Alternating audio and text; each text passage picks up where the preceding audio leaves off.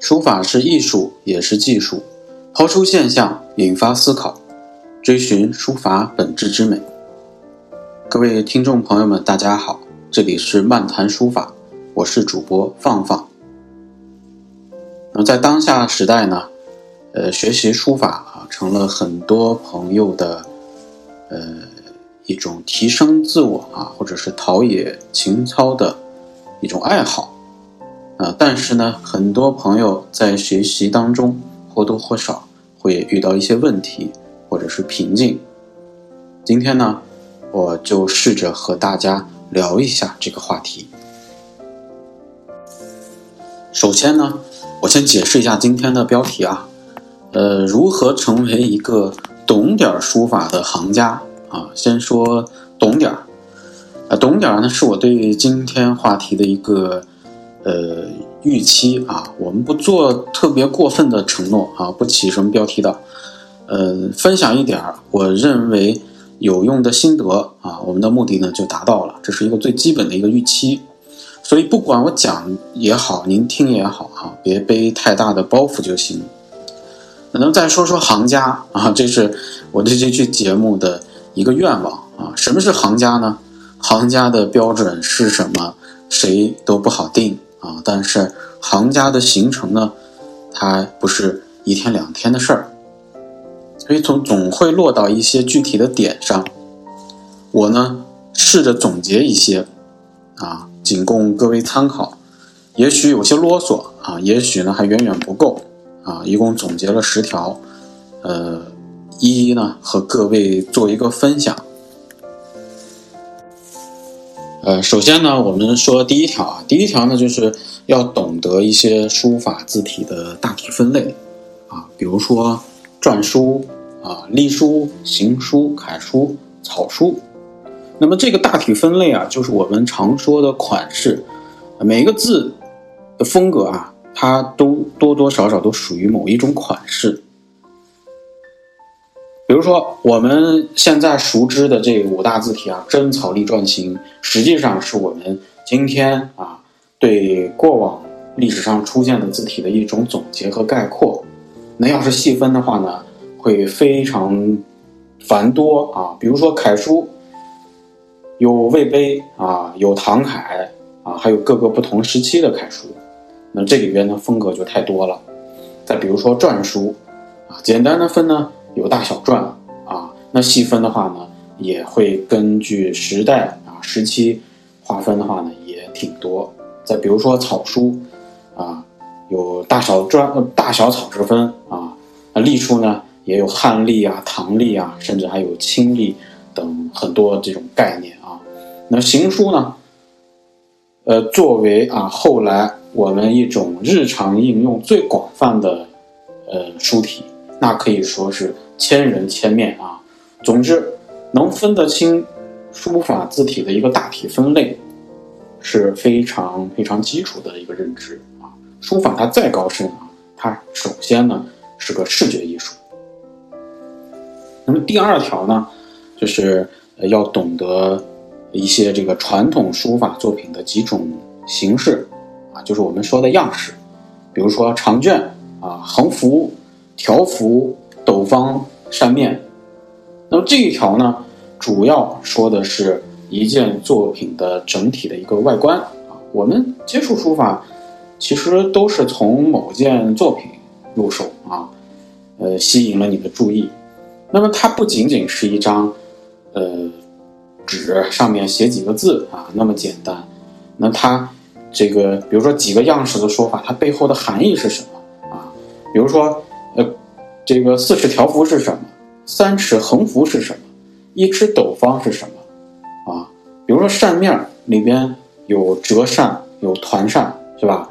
那形式上呢，它也是非常丰富的。那么接下来第三条啊，就是呃，你的脑海里啊要储备至少十件以上啊书法史中的名作。名家名作，给大家说几个呃组合啊，比如说三大行书是什么，是吧？楷书四大家又是谁？他们对应的作品又是什么？啊，再比如说宋四家又是谁？啊，我们顺着这其中的几件感兴趣的作品，啊，作者，你就会慢慢的积累，啊，这积累十来件作品是非常轻松的事情，啊，然后呢，顺藤摸瓜，你会有特别特别多的收获和惊喜，啊，那么第四条啊。说起来非常简单啊，但是非常重要，就是说对中国历史的顺序啊，你要熟记。那么这一条呢，我觉得不仅仅是书法需要啊，只要涉及到中国人文范畴的学科啊，呃，历史顺序呢是一个最基本的常识。它有什么用呢？比如说历史上哪位书家受谁的影响比较多？或者说哪位书家影响了后面的谁谁谁，那就会涉及到一个呃先来后到的一个先后顺序啊。那么这就是从一个历史的角度有一个纵向的一个比较，它会直接影响你在看待一件作品或者两件作品的时候的一个审美思维啊，所以它我觉得是非常重要的。啊，你比如每件作品它都有这个具体的朝代嘛，是吧？有些作品我们不知道是谁写的，但是呢，它有一个时间的一个限定，在这个时间的限定之下，它能够帮助你去解读一些在这个时代当中啊，这些人怎么为什么要写成这个样子，是吧？啊，我觉得这个非常重要。那么第五条呢，就是要知道这个大部分的书法作品的构成三要素啊。这个也简单啊，就是笔法、字法和章法。那么这个概念是书法技法的三要素，其实同时呢，也是欣赏一件书法作品的一个切入点。啊，笔法就是我们说的这个笔画构成，怎么写，写出来是什么形状啊？字法呢，就是结构。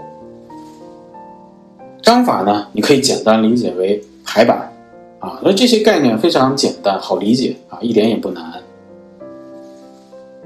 那么第六条啊，第六条，呃，就是稍微的有点条件啊，就是你每年呢，能够在呃一些有这个书画常识的朋友或爱好者啊，包括老师的陪同下，呃，你去参观呃五次以上的这个书画类展览啊，我说的非常具体，啊，这一条呢，可能对于某些呃。在这个展览资源不太丰富的地区的朋友可能有点困难啊，但是我认为非常重要啊。这个一个呢是多接触人，啊，注意是真实的人；一个呢是多接触作品，当然也是真实的作品。那么接触呢就会产生感受，感受呢是体会书法艺术的一个原动力。那这种感受啊，它比较立体啊。你比如说人的喜好啊。每个人有不同的喜好啊，有人喜欢楷书，有的人喜欢草书啊，有的人喜欢篆书，啊，他喜好，呃，但是每个人呢也有对某件作品的看法啊，我喜欢这件作品，我不喜欢这件作品，我为什么不喜欢？为什么喜欢？是吧？他有他的看法，那甚至还有一些偏见啊，我觉得这些都非常非常的宝贵，它能够什么呢？它能够带来一种信息。更多的是通过这种信息去刺激你啊，对作品的一个解读啊，这是我们说接触人你会得到这样一种感受。那么接触作品你也一样啊，你比如说篇幅的大小啊，作品展示位置的高低啊，你是正面看呢，还是慢慢走近了从侧面到正面呢，还是从远处看呢，近处看啊，它都是一种多维的一种时空感受啊。那么这种感受也很立体，啊，有时候呢非常的美妙。你在待在那个环境之下，它本身也是一种，呃，滋养啊。那么这是现代社会，呃，给我们带来的特别的福利啊。古人呢，嗯，大部分的古人是没这待遇的。相比较今天而言，古人展玩书画的这个方式呢是比较私密的啊，就是大部分人你想看你还看不到啊。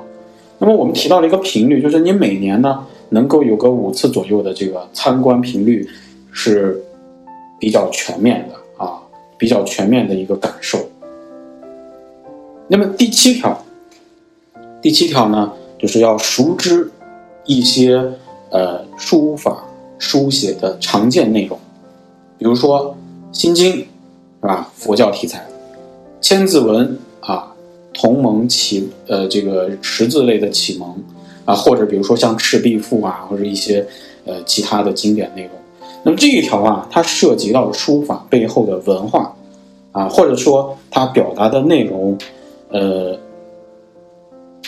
首先是这个从比较常见的内容了解啊，比如说书法呢，它总体上它还是属于呃文化属性比较强的呃这门艺术，所以书写的内容多半呢偏传统古典一些啊，比如说经典的哲学思想儒释道啊，再比如说其他的诸子各家。再比如说，优秀的文学名篇、诗词歌赋等等，这些呢，都可以说是书法表现的呃主体的内容。那么，侧面的反映什么呢？反映就是你接触书法或者学习书法，它能给你带来的人文营养收获，那可是太多太多了。呃，第八条呢，就是家中呢，呃，经常备一些。书法的字字帖啊，法帖，呃，时时翻阅啊，静静的这个品味，呃，这一条呢，主要说的是一个资料的储备，就是书法它不仅仅是一门艺术啊，它更是一门学问，它综合了美学、哲学、文字学、语言学啊等多种学科的这个基因。那你在家中常备一些这种，呃，最好是成套的啊，这种。呃，碑帖、法帖，它是一种什么呢？它是一种对家庭文化底蕴的一个投资啊！因为现在出版业非常发达，你拥有的这个资源非常的多啊，只是需要一个选择。呀，有些出版社出的不错，有些出版社可能出的一般啊。这个以后我们有机会会讲这个主题。那么放在家里边啊，它不能说是放在那儿当成一个书目的摆设。你时常拿出来翻阅一下，啊，体会一下，品味一下，也是你一种这个高雅的、呃轻松的一种生活沉淀啊。我觉得这一点也是很重要的。呃，稍微补充一下，就是我们现在可能啊，电子的东西也非常多，图片呀、高清大图也很多，但是啊，注意这个，呃，图片和纸质它反映出来的那个。文化质感啊，还是不一样的啊，所以这点呢，呃，就是说它不仅仅是一个信息的传递，它不仅仅是一个信息的传递。呃，第九条啊，第九条我觉得也很很有意思啊，跟大家分享一下，就是我们学习书法呢，容易陷入到一个呃很局限的一个场景当中啊，呃，就是第九条我我说的意思就是可以选择一些。